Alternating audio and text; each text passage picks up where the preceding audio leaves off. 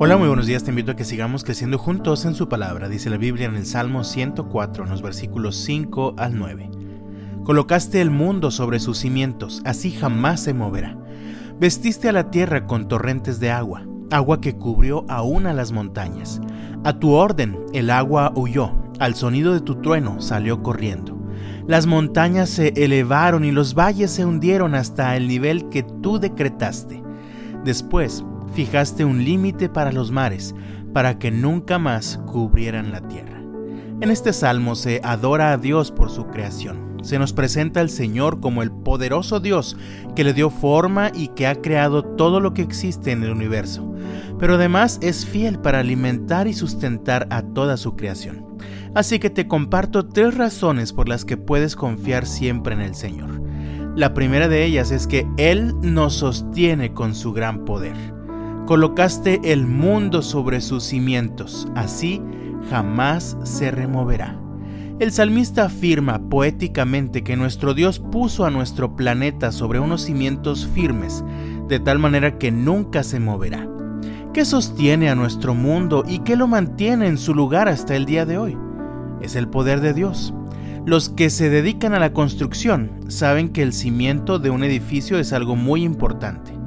Por dos años viví en la ciudad de Oaxaca, en una zona sísmica. Me tocó vivir algunos sismos de importante magnitud y era común ver después varias casas o edificios con grietas en las paredes, incluso algunos tenían que ser demolidos pues quedaban inservibles. Sin embargo, era notable que uno de los edificios más antiguos del centro de la ciudad siempre permanecía intacto Alguna vez escuché que la razón de esto es porque sus cimientos llegaban hasta una capa del subsuelo que llamaban algo así como la roca madre. Así que a pesar de que han pasado varios siglos desde su construcción, ha podido permanecer de pie después de tantos sismos gracias a que su cimiento es muy firme. Cuando tu mundo se sacude, tus cimientos también determinan si te derrumbas o si puedes permanecer de pie. Asegúrate de que así como el Señor es el cimiento del mundo en el que vivimos, también sea Él el cimiento de tu mundo. En segundo lugar, puedes confiar siempre en el Señor porque Él domina los elementos naturales. Leemos los versículos 6 al 8. Vestiste a la tierra con torrentes de agua, agua que cubrió aún a las montañas. A tu orden el agua huyó, al sonido de tu trueno salió corriendo. Las montañas se elevaron y los valles se hundieron hasta el nivel que tú decretaste. El poder de Dios es difícil de medir y comprender, pero piensa en la inmensidad del mar. Leemos en estos versículos que Dios domina y controla con absoluta autoridad los océanos que cubren nuestro planeta. Aun cuando parece que el mar se sale de control, el Señor lo domina.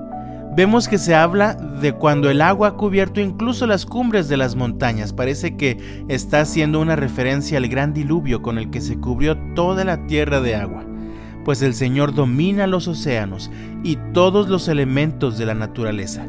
De hecho, Isaías escribió allá en el capítulo 40, en el versículo 12. ¿Quién ha sostenido los océanos en la mano? ¿Quién ha medido los cielos con los dedos? La respuesta es solamente nuestro Señor, en el que siempre podemos confiar. La tercera razón es que Él es fiel a su palabra. Leemos en el versículo 9, después fijaste un límite para los mares, para que nunca más cubrieran la tierra. Hablando del diluvio, cuando Noé y su familia salieron del arca, Dios prometió que nunca volvería a destruir la tierra como lo hizo aquella vez. Así que para cumplir su promesa, hasta el día de hoy, Él ha puesto límites a los océanos para que no vuelvan a cubrir la tierra. Si Dios ha prometido algo, Él lo cumplirá. Él es fiel y no fallará. Vemos la grandeza de Dios tan imponente que creó todo lo que conocemos y ahora lo sostiene con su tremendo poder. Sin embargo, también Dios es personal y cercano, de tal manera que Isaías escribe también allá en el capítulo 40, versículo 27. ¿Cómo puedes decir que el Señor no ve tus dificultades? ¿Cómo puedes decir que el Señor no ve tus dificultades? Es la pregunta que quiero dejar en tu mente y en tu corazón este día. ¿Cómo puedes decir que el Señor no ve tus dificultades? Yo te invito, por lo tanto, en el nombre del Señor, sigamos confiando en Él todo el tiempo. Que Dios te bendiga este miércoles y hasta mañana.